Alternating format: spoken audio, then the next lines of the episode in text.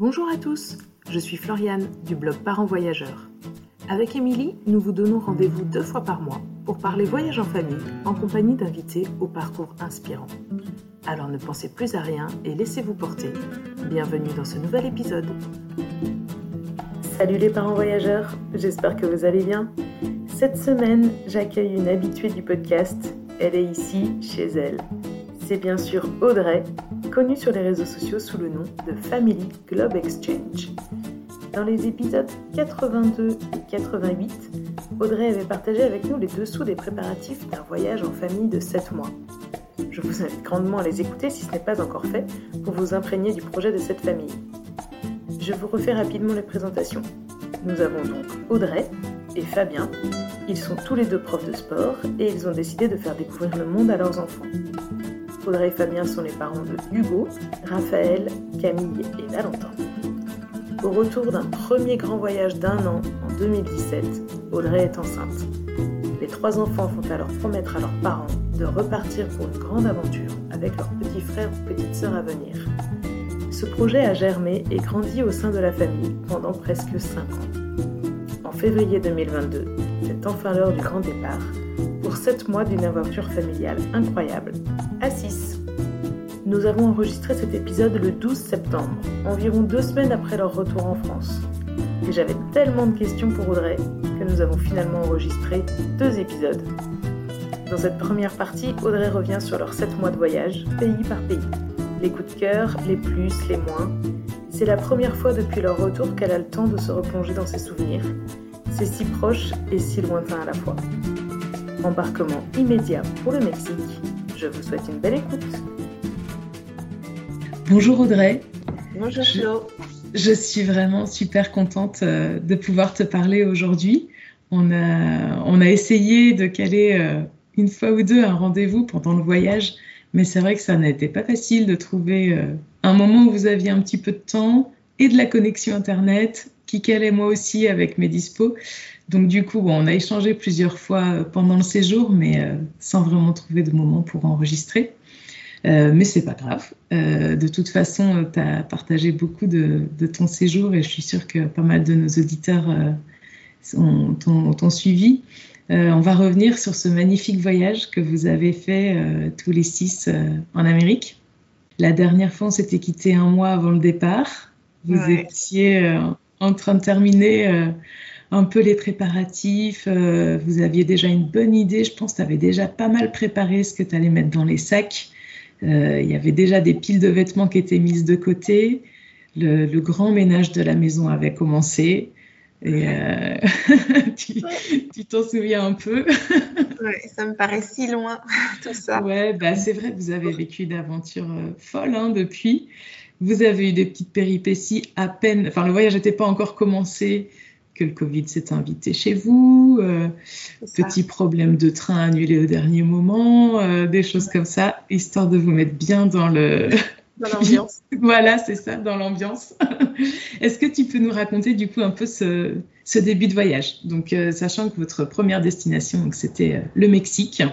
Est-ce que tu peux nous, nous, raconter un petit peu? Bah, alors En plus, on est avec 7 mois de décalage par rapport à ce que vous avez vécu. 7 mois, peut-être même 7 mois et demi, 8 mois, quoi.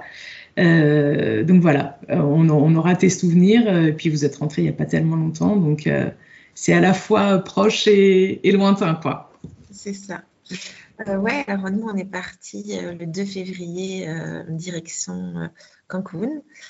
Alors le 2, on a arrêté de nous travailler le premier, donc on a fait un, départ ultra rapide, puisque le premier, on a pris notre train, quand on a retrouvé nos enfants qui étaient chez mes parents depuis quelques jours, entre guillemets, pour les protéger eux aussi du Covid, euh, parce que nous, on a été euh, Covidés, Fabien et moi. Donc, euh, on ne voulait pas qu'ensuite on décale la maladie sur nos enfants en prévision du voyage. Donc, ils sont partis chez leurs grands-parents en étant négatifs. Ils le sont restés. Donc, ça, c'était la bonne nouvelle pour pouvoir partir. Et donc, on les a retrouvés sur le quai de la gare euh, le 1er février après avoir dit au revoir à, nos collègues. Et on prenait le train en fin de, journée et notre avion le mercredi matin euh, euh, sur Paris. Donc, c'est pour ça qu'on était arrivé la veille. Donc, on partait avec ma filleule, qui a commencé l'aventure avec nous. Le voyage s'est très très bien passé. On n'a pas eu de soucis majeurs aussi bien à l'aéroport qu'en arrivant sur place. On a directement chopé notre voiture euh, à Cancun et puis on a directement pris la route, même si on arrivait en fin de journée au Mexique. On voulait pas faire Cancun, c'est pas du tout une ville qui nous attirait, donc on est parti directement euh, à une heure et demie euh, de Cancun où on a passé la nuit et on arrivait à Tulum en fin de journée le lendemain. Et là, l'aventure commençait. Donc le Mexique, première destination, qui est une destination plutôt facile d'un point de vue, on va dire, administratif puisque c'était le seul pays à l'époque où tout était euh, facile et tout était ouvert. Donc, il n'y avait pas de passe sanitaire, il n'y avait pas, même pas d'obligation d'être vacciné. Alors, nous, ce n'était pas le cas. On, était, on est tous vaccinés, hormis Valentin.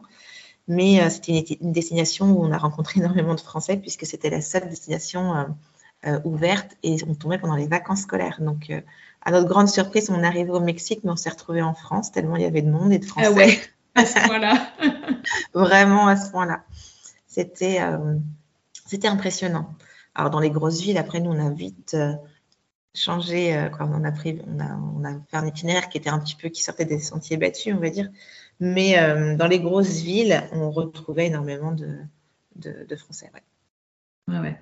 Et du coup, donc vous avez passé deux semaines à 7 avec ta filleule, qui est aussi grande. Hein, elle a l'âge de quoi, de ton aîné ou elle avait 16 ans au moment de, notre, voyage. Et donc oui, on partait avec 7, mais avec, euh, quoi, avec 5 enfants pour le coup, mais euh, une ado euh, hyper responsable, une, jeune fille extraordinaire. Donc ça n'a pas du tout été un poids pour la famille, bien au contraire, c'était ça a été une, un magnifique début d'aventure de, vivre ça avec elle. on n'a pas souvent les de moments comme ça où on peut embarquer avec nous euh, les gens euh, qui nous sont euh, si chers. D'autant plus quand c'est pas des liens familiaux. C'est ma filleule, c'est la fille de ma meilleure amie, mhm. donc on n'a pas de lien de sang. Donc je ne suis pas sa tante, etc. C'est vraiment, bah, je la considère comme ma fille aujourd'hui, hein, clairement. Et donc, du coup, de vivre ça avec elle, c'était un magnifique départ, quoi. Ouais, ouais. Mais c'est vrai ce que tu dis. Hein, c'est pas, tu dis, c'est pas souvent qu'on a la chance de, de pouvoir faire ça. C'était un superbe, un superbe début euh, que tu avais déjà euh, pas mal organisé du fait que vous étiez euh, sept. C'était un peu organisé comme, bah, comme si vous partiez 15 jours en vacances, tu crois, c'était pas mal calé.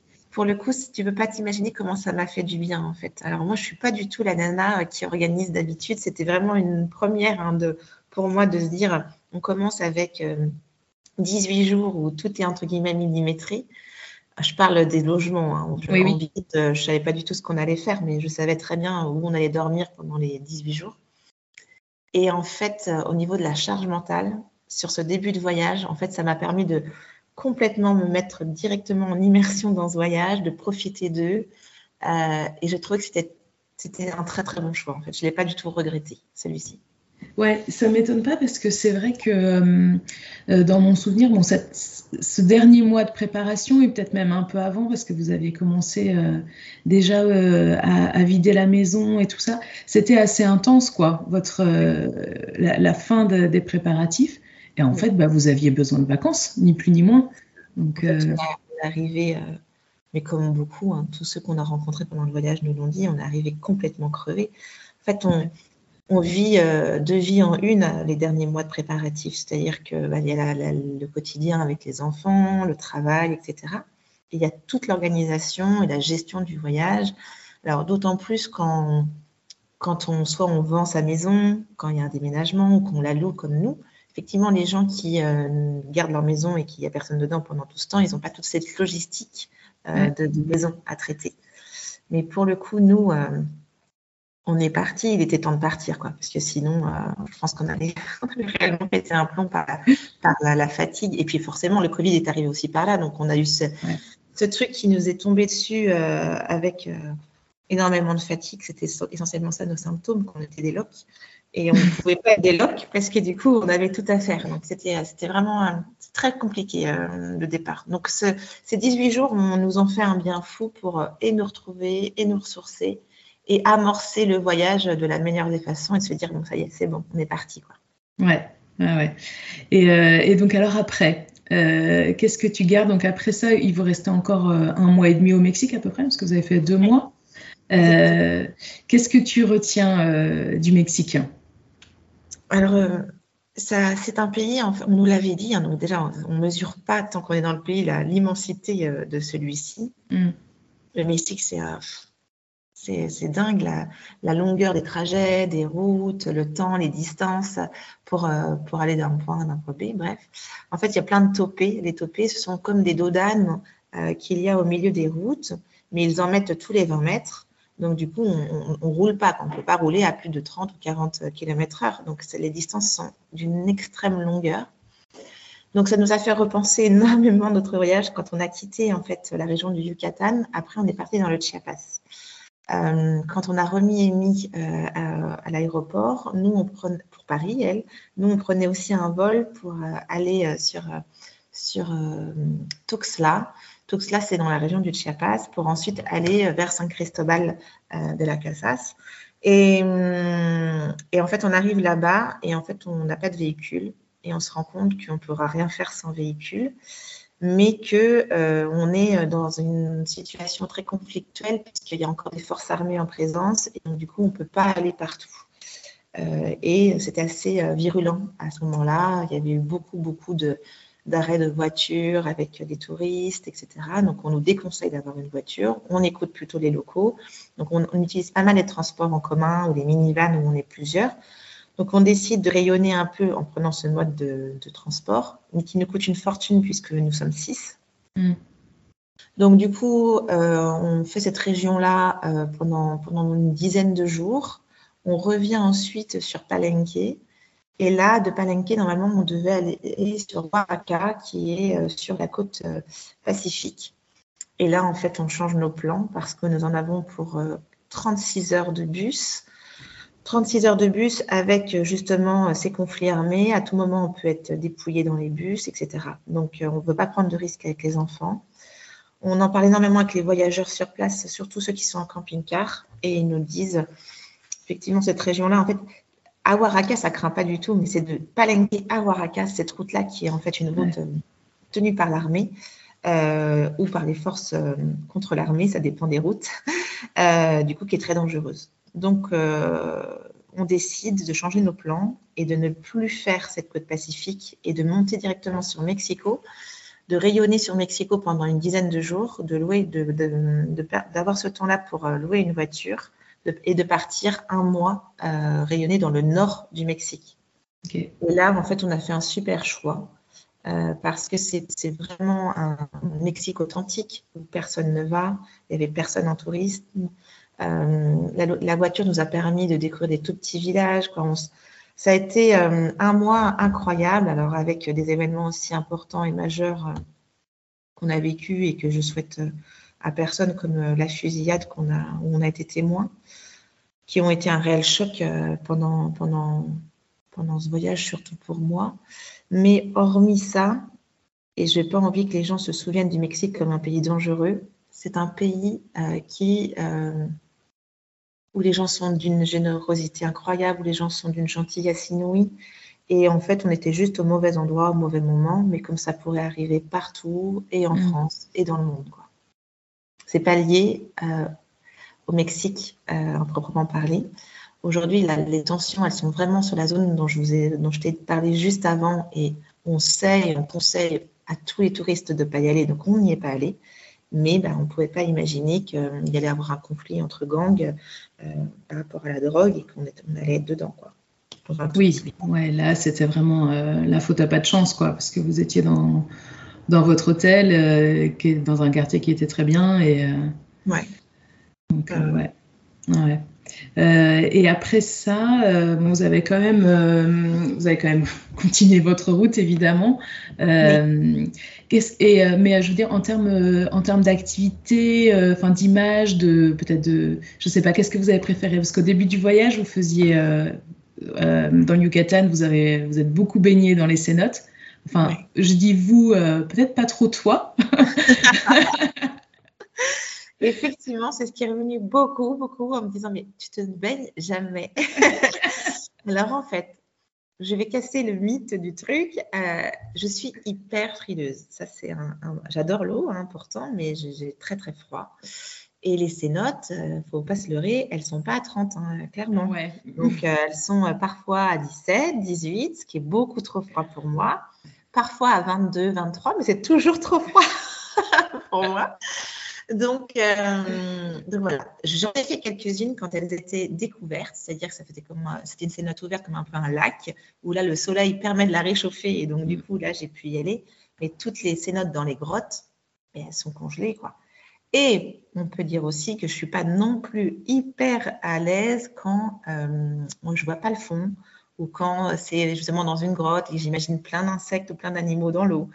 Euh, donc voilà. Mais c'est vrai que les enfants, Fabien, euh, se sont éclatés dans les cénotes. Aujourd'hui, ce qui reste du Mexique pour la famille, c'est vraiment les cénotes dans le Yucatan.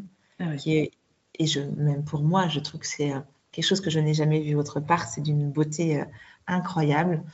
Et après, le reste des, des paysages, c'est aussi toutes ces pyramides. Quoi. Je veux dire, les pyramides Inca, c'est quand même incroyable. On n'en voit pas tous les coins de rue. Donc ça, Teotihuacan, Chichen Itza, euh, Tuzlan, même Palenque, ce sont des sites mayas, incas, qui sont quand même d'une force euh, dingue.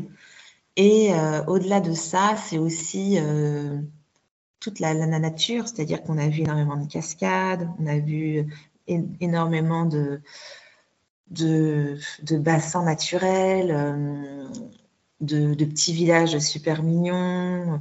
Quoi, le Mexique, c'est quelque chose encore d'hyper authentique euh, qui, qui, est vraiment à découvrir, j'ai envie de dire, en dehors de, de la région du Yucatan. Donc, le Yucatan, il faut le faire, mais tout le monde va là, en fait. Et le Mexique n'est pas représentatif du Yucatan. Le Yucatan, pour moi, c'est un mini-Europe dans le Mexique, quoi.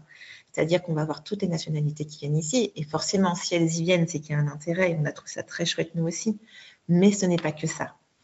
Et euh, je pense réellement qu'il ne faut, faut pas avoir peur de s'aventurer euh, autre part.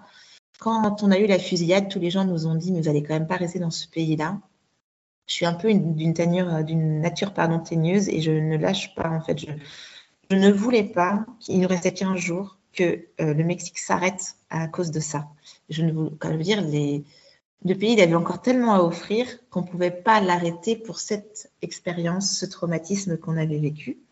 Et on a vraiment bien fait parce que les 15, les 15 derniers jours au Mexique ont été extraordinaires. Quoi. Je, non, non, il faut, y aller. Il faut vraiment euh, y aller et, se rendre compte qu'il euh, offre une telle variété euh, que tout le monde peut s'y retrouver. Quoi.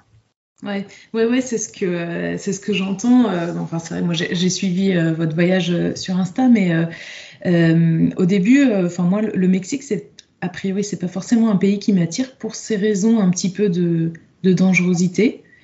Et, et, au final, enfin, ouais, tu as raison, c'est un peu bête de s'arrêter à ça parce que, parce que ça ne concerne qu'une petite partie du pays. Euh, et c'est un pays avec une histoire euh, multimillénaire euh, incroyable, des paysages de fou, une culture qui lui est propre et qui est, ouais, qui est fantastique. Donc c'est vrai qu'il y a un peu tous les ingrédients quoi, pour un voyage inoubliable, fantastique. C'est ça. Et, et, puis comme partout, parce que tout le monde nous dit oui, vous avez aussi le vol. Mais le vol, en fait, on peut se faire voler aussi partout dans des grandes villes. Hein. Le Mexique, c'est mm. il est tellement immense ce pays que forcément, quand on est à Mexico et qu'on se fait voler notre sac, bah, on, se, on se laisserait fait voler à New York, de la même manière, ou à Paris, ou dans toutes les grosses villes et toutes les grosses capitales euh, du monde. Je sais bien que que c'est pas le cas partout, mais le, vol peut arriver n'importe où, n'importe quand. Ouais, c'est déjà arrivé à beaucoup de voyageurs. Hein. Moi, ça m'est ça m'est arrivé. Alors pas à moi euh, personnellement, mais j'étais avec mes parents. C'est mon c'est mon père qui s'est fait euh, qui s'est fait voler euh, ses papiers, son portefeuille dans la poche de son short. On était à Lisbonne.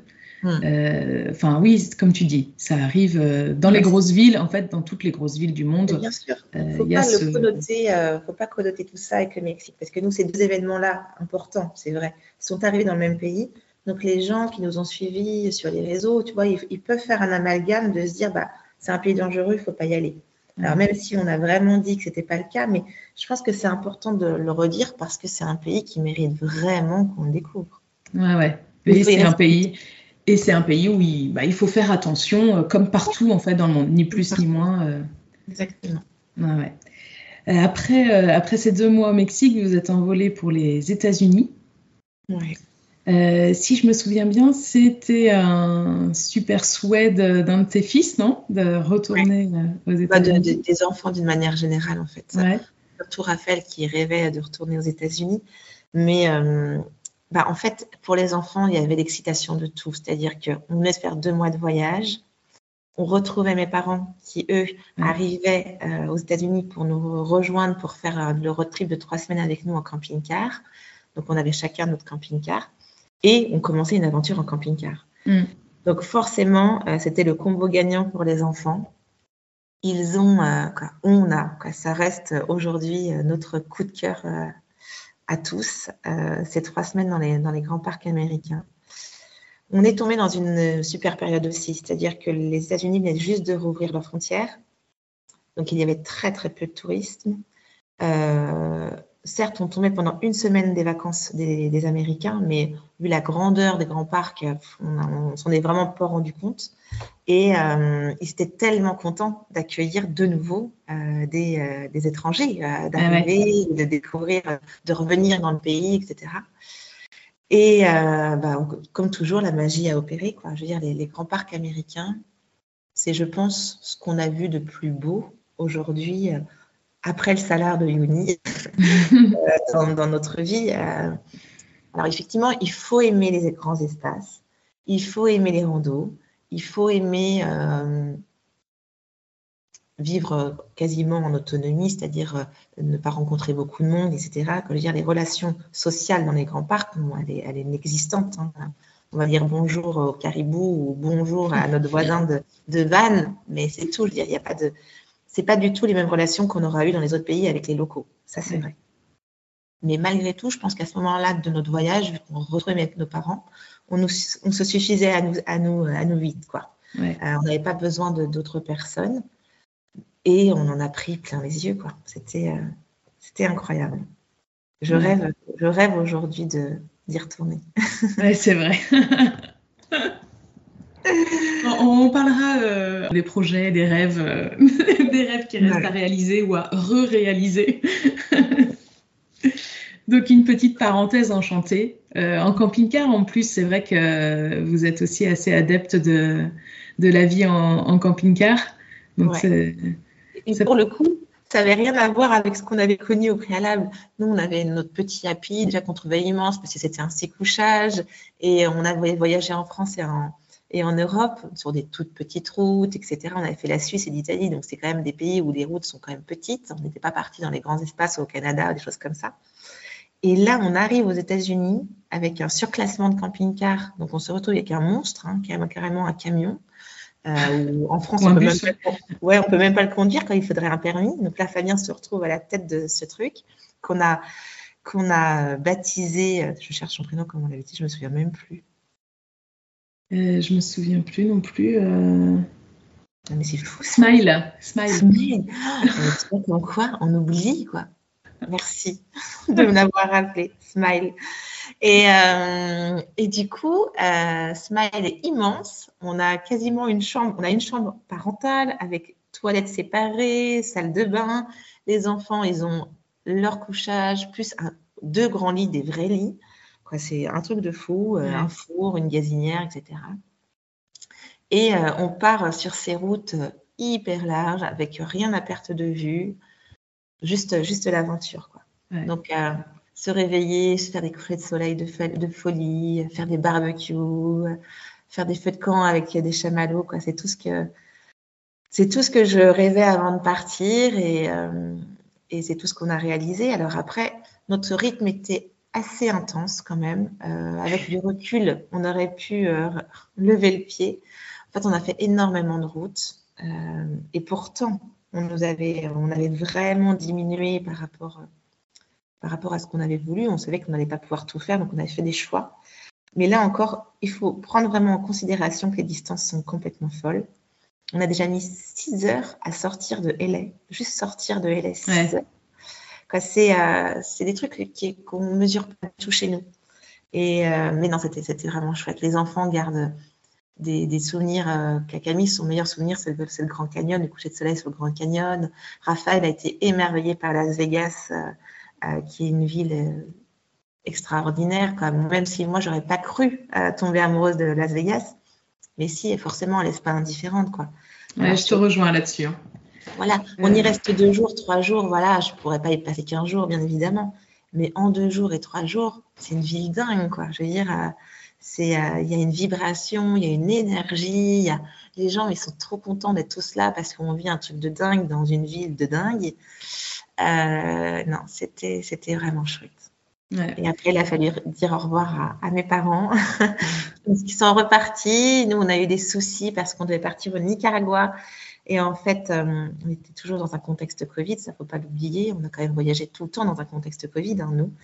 Et donc, du coup, euh, au, Canada, au Nicaragua, ils, demandent le, ministère du Nicaragua à ce qu'on envoie 72 heures en amont les résultats de nos tests PCR euh, pour rentrer sur le sol du pays. Et sauf que du coup, nous n'avons pas eu les résultats à temps, puisqu'aux États-Unis, alors on fait un test, mais on ne sait pas quand est-ce qu'on aura les résultats.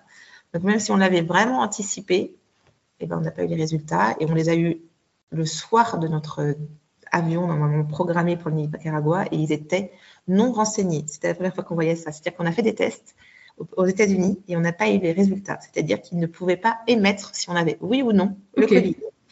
Donc, bah, on est resté coincé euh, une semaine de plus euh, à LA.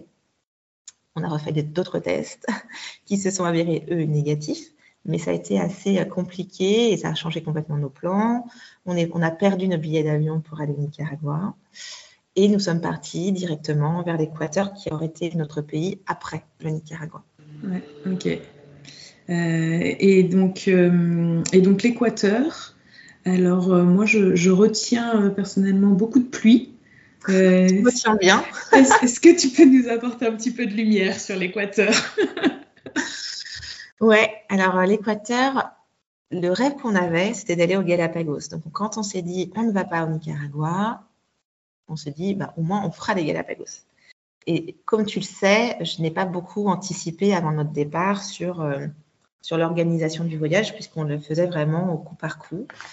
Et je savais que ça allait être très cher, mais je ne m'étais pas renseignée vraiment en profondeur les tarifs pour y aller, aussi bien en billet d'avion que en frais d'admission sur place. Et en fait, ça a été la désillusion quand on était à LA, parce que euh, trois jours avant de partir là, pour réserver mon vol pour les Galapagos, je constate qu'on en a pour 5000 euros, juste de billets d'avion et euh, de, de, frais d'admission pour rentrer sur, euh, sur, les, sur les îles. Quand je dis billets d'avion, hein, c'est les billets d'avion une fois qu'on était arrivé en Équateur. Hein. C'était même pas notre vol LA-Quito parce que les vols sont hors de prix, parce qu'ils contingentent, parce que c'est 200 euros par personne pour juste rentrer et qu'on a, nous, euh, cinq adultes, hein, puisque les enfants sont considérés comme adultes. Bref, donc euh, on fait le, choix très rapidement. Fabien fait le choix pour moi, puisque lui, il est beaucoup plus euh, ancré et terre à terre que moi, qui était encore en train de trouver des plans pour essayer de, de, dire, mais si on va pouvoir réussir à le faire. Et là, il me dit, mais Audrey, c'est pas possible, on ne peut pas mettre 5000 euros juste d'admission, de, entre guillemets, et après, il faudra vivre sur place, etc. Oui, j'imagine que tout est très cher aussi sur place, de toute façon. Oui, alors c'est très cher, mais pas, euh, pas inaccessible. C'est-à-dire que on aurait pu y aller, c'est pas plus cher, les logements ne sont pas plus chers que nos logements qu'on a eu aux États-Unis, par exemple. Oui. Ou, euh, et la bouffe, pareil. Mais euh, ça rentrait pas dans notre budget du tout. Donc, on arrive un peu en Équateur en, faisant un peu ce deuil des Galapagos, hein, en se disant c'est pas grave, euh, c'est quand même un pays qui a l'air magnifique, j'ai eu plein de retours, etc. Et du coup, on décide quand même d'y rester plus longtemps, puisqu'on n'est pas parti au Nicaragua. Donc, on devait y rester normalement qu'un mois en Équateur et on va y rester 45 jours. Et après, on devait faire qu'un mois de Colombie et on y reste deux mois pour compenser le mois manquant euh, de Nicaragua. Et malheureusement, l'écouteur se sera résumé à de la pluie. Hein, tu l'as très bien résumé. Mais euh, on garde, on garde pas que ça. Je veux dire, on a vu euh, des, des, magnifiques, beaucoup sous la pluie, mais, en, mais aussi on a eu du soleil de temps en temps. on, avait, on a eu chaque jour de la pluie. Mais on a quand même eu des moments de beau. c'est sans doute effectivement avec le recul le pays qui nous a moins plu dans, dans, ce voyage parce que j'en suis convaincue, la météo n'était pas présente. C'est-à-dire que ça, s'ajoute tellement la météo dans, dans ouais, c'est énorme. l'aventure. Et surtout sur du aussi long. C'est-à-dire que si on avait eu 5 jours de pluie sur 45 jours, bon, tu te dis, c'est pas très grave. Mais la 45 jours de pluie sur 45 jours de voyage, ça commence à peser euh, sur euh, le moral. Et c'est surtout qu'on n'a pas eu très chaud, en fait. On n'a pas eu. Euh, on a toujours eu nos mantes, nos vestes, nos, nos pulls, c'est un pays quand même assez, avec des conditions assez précaires d'un point de vue euh, hébergement. Quand je dis ça, c'est parce que dans nos hébergements de, gamme de prix, c'était assez précaire. J'imagine qu'il y a des très beaux hôtels, mais nous, on n'y avait pas accès. on ne se permettait pas l'accès. Donc euh, voilà. Après, la plus belle expérience qu'on aura vécue et qui nous a marqué à vie, c'est notre séjour en Amazonie, où là, pour le coup, on n'a pas eu trop de pluie. On en a eu un peu, mais pas tant que ça et ça restera euh, notre euh, notre colanta à nous quoi c'est-à-dire que les enfants euh, et nous c'est vraiment un moment hors du temps qu'on revivra sans doute jamais mais qui a été complètement incroyable d'être coupé du monde d'avoir une déconnexion totale de tout aussi bien pour les enfants, c'est-à-dire que, parce qu'il ne faut pas se leurrer, dans les transports, on a fait énormément de transports, les enfants, ils ont leur téléphone, ils ont leurs écrans, etc. Euh, on a des ados en plus. Nous, avec Fabien, on était aussi très connectés. Moi, même si j'ai essayé de, le faire le moins, de privilégier mon temps en famille, mais le soir, j'étais quand même très connectée sur les réseaux sociaux. Et bien là, ça a fait un bien fou parce que pendant cinq jours, on n'a pas touché un téléphone, pas un écran. On s'est retrouvés qu'à nous, dans des hamacs, à refaire le monde, à découvrir une nature incroyable, à avoir peur aussi des animaux qu'on a découverts. C'est ce que j'allais demander juste là, au moment où tu le dis, je me disais, est-ce qu'ils n'ont pas eu peur? Si, moi j'ai flippé. Hein. Ah. Je ne sais pas si les enfants ont eu peur, je pense pas. Mais moi je me souviendrai toujours de la balade nocturne où on nous dit, mettez vos bottes, ok, il fait nuit noire. Forcément, on pensait qu'ils allaient avoir des frontales. Mm. Aucune frontale, il n'y a que le guide qui a une frontale et moi qui est derrière, qui a juste mon téléphone avec ma lumière pour éclairer le derrière. Mais moi, du coup, j'avais quasiment pas de luminosité. On a de l'eau quasiment jusqu'au haut des bottes. Et là, il nous dit, donc faites attention, vous ne touchez à rien. Il y a des, il y a des tarentules, il y a des migales, il y a des crocodiles, des caïmans qui peuvent être partout. Il y a les, fameuses fourmis qui te, si ça te pique, tu, tu, tu, tu fais très mal. Les piranhas, eh ben, tout va bien. On avance là-dedans, mais j'étais tétanisée. Euh, tétanisée. J'étais là, bon, ben, on va peut-être rentrer. Hein. Allez, euh, on voit rien. Là, en plus, à ce moment-là, on n'avait vu aucun. on marché pendant je sais pas combien de temps. On n'a rien vu à part des petits insectes, des machins, des trucs. Valentin, lui, incroyable, il s'était endormi dans le porte-bébé de Fabien. Donc, lui, ben, il roupillait. Euh, Fabien l'avait sur le dos. C'était un, sketch. Et au final, en, en repartant, Là, on voit les énormes araignées. Bah, en fait, on a tout vu à la fin de la visite. Mais j'en étais, mais les crocodiles, je me dis, mais crocodile, il était plus qu'à même pas 50 mètres. À tout moment, il aurait pu nager et venir où on était, quoi. Une horreur. Pour moi, c'était très compliqué ce moment. mais en dehors de ça, quand on est sur le bateau, la pirogue, le machin, c'est génial de les voir loin, les animaux. Mm. Moi, je, je, je, fais partie de la même équipe que toi.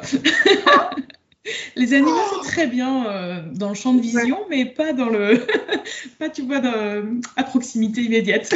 immédiate, ouais. Je me souviens aussi, on a été dans la, pour aller dans la forêt, euh, ils nous voulaient nous montrer euh, toutes les herbes médicinales, voir les animaux vraiment dans le cœur de l'Amazonie. Et donc, on prend encore une pirogue, mais on est vraiment dans les arbres. C'est pas sur les rios qui se tournent autour, etc. Et là, au moment où on donne un coup de pagaie, le croco est au niveau de la pagaie, quoi. Il nous dit attention les mains à l'intérieur. je dis oh. et après je, je, t'ai je faisais que de regarder. dès que les enfants redonnaient un coup de pagaie, mais que la main a dépassé un peu du bateau de la pirogue, je disais non non on remet la main dans le pagaie. J'étais, je pense plutôt anxiogène hein, pour les enfants qui eux ne. Mais moi ça m'a un peu paralysé ce truc-là quand même. Et mais il n'y a, pas de risque que, que le ah bah, croco, euh, tant que le bateau ne, ne, chavire pas, tout va bien, c'est ce qu'il nous a expliqué. Si ça chavire, là, il n'a pas répondu à ma question. Il m'a laissé euh, dans mes peurs, j'étais là, pourvu qu'on ne chavire pas, pourvu qu'on ne chavire pas. C'est assez stable les bateaux ou les pirogues ou Pas du tout. Nous, nous avons un moment failli chavirer quand on est resté coincé dans un tronc et qu'il a fallu faire la manœuvre pour sortir du tronc. Mmh. Et là, j'étais, ouais. ils ont réussi, Fabien et le gars, les enfants et moi, on bougeait plus au milieu. J'étais en apnée totale. Ouais, j'imagine tétanisé. Tétanisé. On n'a pas pu, on n'a pas chaviré. Mais quand on est arrivé sur la terre ferme, ah, quel bonheur. Mais là, c'était de courte durée. Il me dit, surtout, vous ne sortez pas de mon espace. Vous restez les uns à côté derrière. Quand tu sais, il nous met un peu une pression pour qu'on fasse hyper gaffe. Les pieds dans aucune fourmilière. Donc en fait, au le départ, pour moi, j'ai suivi le truc en étant hyper, pas du tout connectée à ce que je vivais. Et puis petit à petit, je me suis dit, Audrey, tu reviendras jamais là. Lâche prise. Il y en a tellement qui sont passés avant toi, qui ont fait l'expérience. Lui, il, en, il emmène tous les jours des touristes là-dedans. Bon, vas-y. Et effectivement, il m'a fallu peut-être une demi-heure pour euh, rentrer dedans, dans cette forêt. Puis après, c'était euh, c'était dingue. Ouais. Je suis toujours celle qui met plus de temps à rentrer. Euh, sans doute que moi, j'ai tout dans ma tête, qui, toutes les alertes qui se, mettent, qui se mettent en place. Après, on a, on a été dans un espèce de Rio le soir avec la, la pagode, la pagode, n'importe quoi, la, petite pirogue. Et du coup, il nous dit, bon, là, il n'y a pas de crocodile, c'est sûr. Il n'y a pas de piranha, c'est sûr allez-y, vous pouvez aller nager et sauter. Donc, imagine bien que moi, c'était pas ça. Moi, j'allais nager. Mais là, tu prends sur toi en te disant, OK, tes enfants veulent le faire, ton petit garçon de 4 ans veut le faire. Bon, bah allez, on leur fait confiance et puis on y va. Bah, ils y vont. Même Fabien, pour te dire, n'y est pas allé. Hein. C'est ah pour te dire. Et eux, tous les quatre, ils se sont euh, jetés à l'eau. Bon, ils sautaient, ils revenaient vite au bateau, ils sautaient, ils revenaient vite au bateau. Mais pour eux, ça reste un souvenir incroyable d'avoir nagé euh, dans l'Amazonie. Ouais, ouais, ouais écoute, tu m'as un petit peu spoilé euh, une question que j'avais pour après. Je, voulais te demander si tu devais retenir un seul moment magique et extraordinaire de ce voyage. Et j'avais mis, entre parenthèses pour moi, est-ce que ce serait les quatre jours en Amazonie? Est-ce que, ouais, est que, ouais, c'est ça. Hein ouais, il y a ça. Euh, L'Amazonie, c'était quand même dingue. Et après, euh, je pense quand même les grands parcs américains, ça reste. Enfin, moi aussi, j'ai été extrêmement émue en arrivant sur le Grand Canyon. Euh, en plus, on arrivait de, au coucher de soleil. Donc, euh, cette immensité, euh, c'était fou. C'était fou. non, donc, ouais, je mettrais les deux. Et en trois, je mettrais les relations magiques qu'on a rencontrées, toutes les rencontres qu'on a faites. Parce que, mine de rien, ça fait partie de la magie du voyage. Ouais, on, va en reparler après. après. Ah ouais.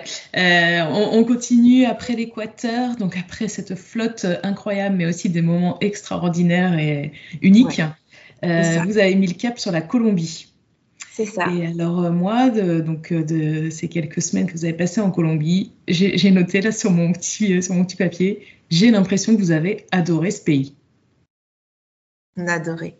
C'est notre coup de cœur du voyage, parce que alors moi, j'en étais, j'en étais J'aurais pu te mettre une pièce avant le départ que ça allait être le pays où j'allais me sentir le mieux. C'était le pays que moi je rêvais de faire. J'avais eu que des retours positifs. Tous les gens que j'avais suivis en tour du monde m'avaient tous avaient été tous unanimes sur ce pays-là. Et pourtant, c'est un pays qui n'a pas trop bonne presse. Hein. C'est un pays qu'on pense très dangereux, etc. Parce que, de notre point de vue d'Européen, euh, c'est un pays gangréné par les cartels de la drogue. Euh, tout le monde a regardé Narcos, j'ai l'impression. Et, euh, et, voilà, c'est ce qu'on en connaît, quoi. Et en fait, mais ce que tu dis, c'est extrêmement vrai. C'est le pays qui a fait le plus peur aussi à, nos familles quand on est parti avec le Mexique, parce que c'est l'image qu'il renvoie.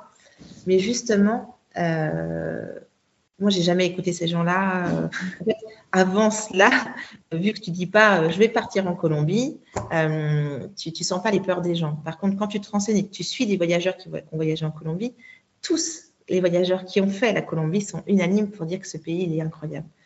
Donc là, nous, on arrive en Colombie aussi en pleine pandémie et avec très peu de tourisme. Et je crois que c'est ça aussi qui fait la magie. Au départ, on faisait que de se dire tous, tous les grands voyages, tous les voyageurs qui sont partis la même année que nous, ça va être compliqué ce voyage avec la pandémie, etc. Mm. En fait, je pense réellement que ça a été une chance incroyable de voyager en temps de pandémie. Parce qu'on se retrouvait dans des lieux seuls, parce qu'on avait les locaux que pour nous, qui étaient extrêmement heureux et qu'on vienne découvrir leur pays. Donc, tu vois, ils, avaient, ils étaient même dans, dans l'approche en disant, mais merci de venir dans notre pays. Ah Merci de, de, de, ne pas avoir peur. Et toutes ces, ces, ces, relations ultra sincères ont fait que bah, on a accroché. Ce pays, c'est le pays de la fête, le pays du sourire, le pays de la musique. Euh, euh, Qu'est-ce qu'il est, quoi? Aujourd'hui, on me dit, tu veux vivre en Colombie? Mais je pense que j'irai vivre en Colombie, quoi. Ouais. C'est vraiment un pays où tu te sens bien, pourtant qui est à des années-lumière de ce qu'on peut connaître euh, en France mais qui reste. En fait, c'est un pays, j'ai l'impression, qu'on qui a 50 ans, 60 ans de retard par rapport à nous dans les petits villages qu'on a fait. Ils se déplacent encore à cheval. Ils sont tous en train de jouer aux cartes sur des tables à l'extérieur à prendre leur café. Enfin, c'est l'image de la France que j'avais dans les années 50, sans doute, Mm. où tout le monde est dehors, euh, euh, où les gens vont vers les autres, où on se, re- on se regroupe pas dans les maisons. Là-bas, la maison, elle est vide. Les gens sont devant la maison. Ah ouais. Et qu'est-ce que ça fait du bien? C'est le pays coup de cœur. Quoi. Puis on a passé deux mois, on l'a, vraiment, on a pris vraiment le temps. On a fait des rencontres aussi incroyables. C'est le premier pays où on rencontrait des gens extraordinaires, des voyageurs extraordinaires. Donc ça aussi, ça joue forcément. Ça a fait en sorte que ce pays est resté magique. Quoi. Ouais, ouais, ouais. On reviendra après ouais, sur, euh, sur les rencontres euh, avec les locaux et puis aussi avec les, avec les autres voyageurs. Et, euh, et du coup, vous avez terminé par un mois au Brésil. Euh, et alors, moi, j'avais noté là, euh, pays coup de cœur. Mais bon, tu m'as dit la Colombie, vraiment pays coup de cœur. Donc, En fait, le Brésil, c'est la, c'est la, la surprise du voyage. Comme je te le disais, autant la Colombie, j'en étais certaine, c'était c'était sûr. Le Brésil, pour remettre dans le contexte, on, est, on y est allé sans aucune connaissance sur ce pays parce que c'était un des pays qu'on n'avait pas fait en Amérique du Sud. Donc, un peu un pays, tu vois, euh, qu'on a checké, mais euh, sans grande conviction. On l'a fait parce qu'on s'est dit, on ne connaît pas. Et on commence par Rio. Et voilà, je pense qu'on est tombé amoureux de Rio. ah ouais, c'était magique. Et, et c'était c'était magique. Ouais. Je crois qu'il n'y a pas d'autre mot. Quoi. On a fait huit jours à Rio. Et je pense qu'on aurait pu faire deux ans à Rio. En tout cas, moi, j'invite tous ceux qui ne te suivent pas encore sur Instagram à au moins aller voir tes stories à la une sur Rio. Euh, moi, par procuration, moi, je suis aussi tombée amoureuse de cette ville. Je connais pas du tout le Brésil, hein, on n'est jamais allé. Euh, et ça a l'air extraordinaire, à la fois de douceur de vivre, euh, de joie, de, et en même temps aussi euh, culturellement très riche. Vous avez euh, visité des choses superbes là avec le, comment les, les costumes euh, de carnaval et tout ça, euh, la fête au stade, enfin vraiment des ambiances de, de fou. En fait, je crois que Rio mesure. tu sais, tu parlais des, des moments forts du voyage. Et ben Rio, ça a été un condensé pendant une semaine de tout ce qu'on aurait pu euh, espérer en, sept mois de voyage.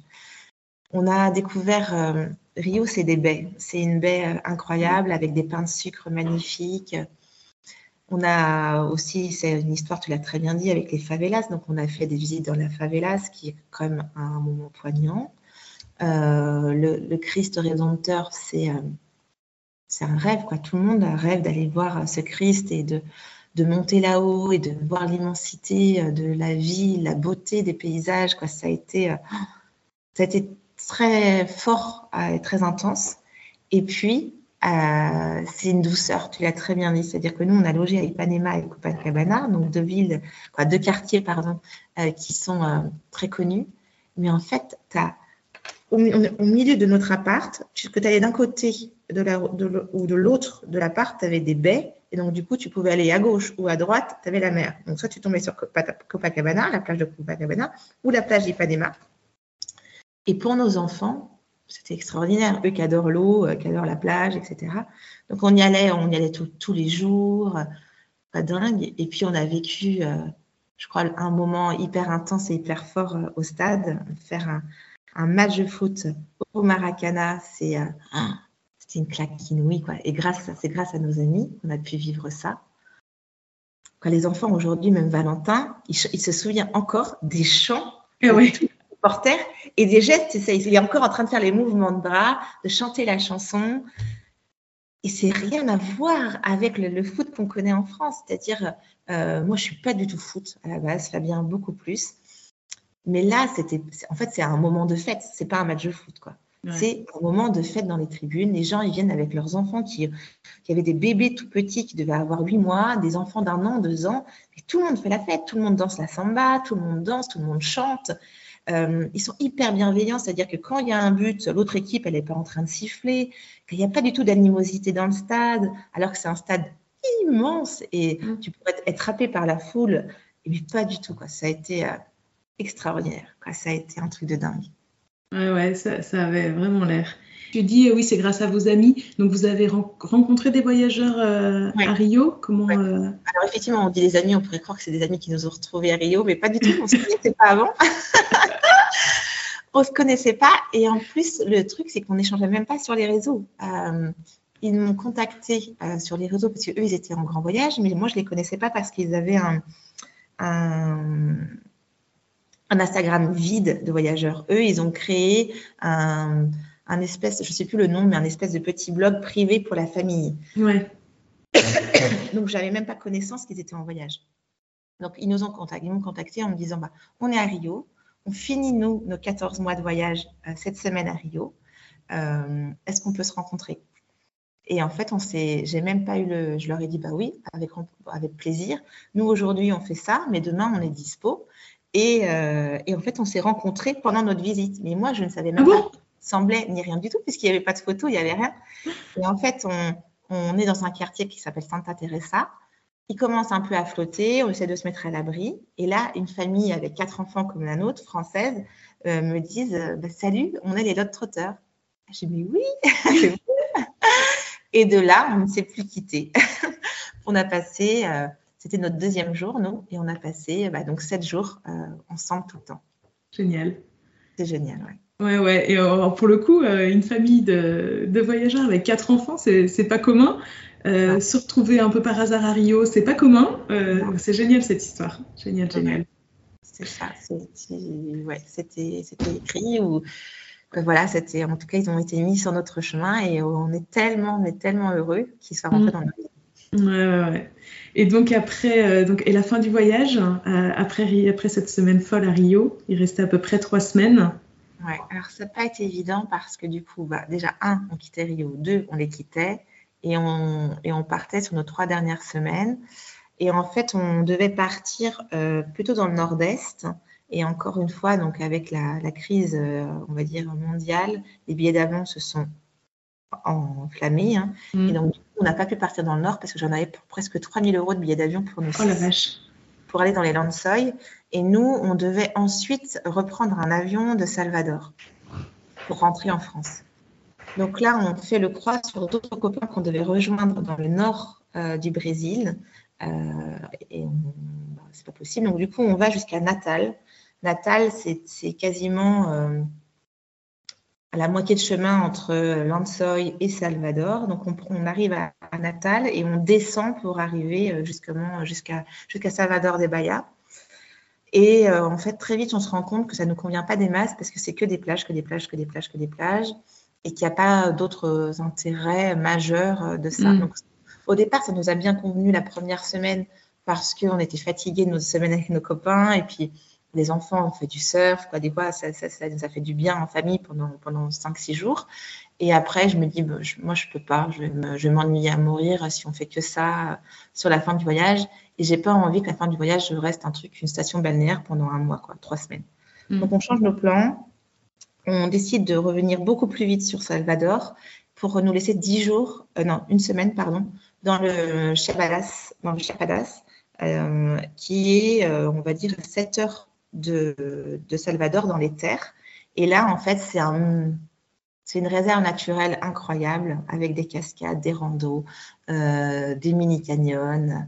Quand on se retrouve un petit peu comme si c'était dans les grands parcs euh, américains.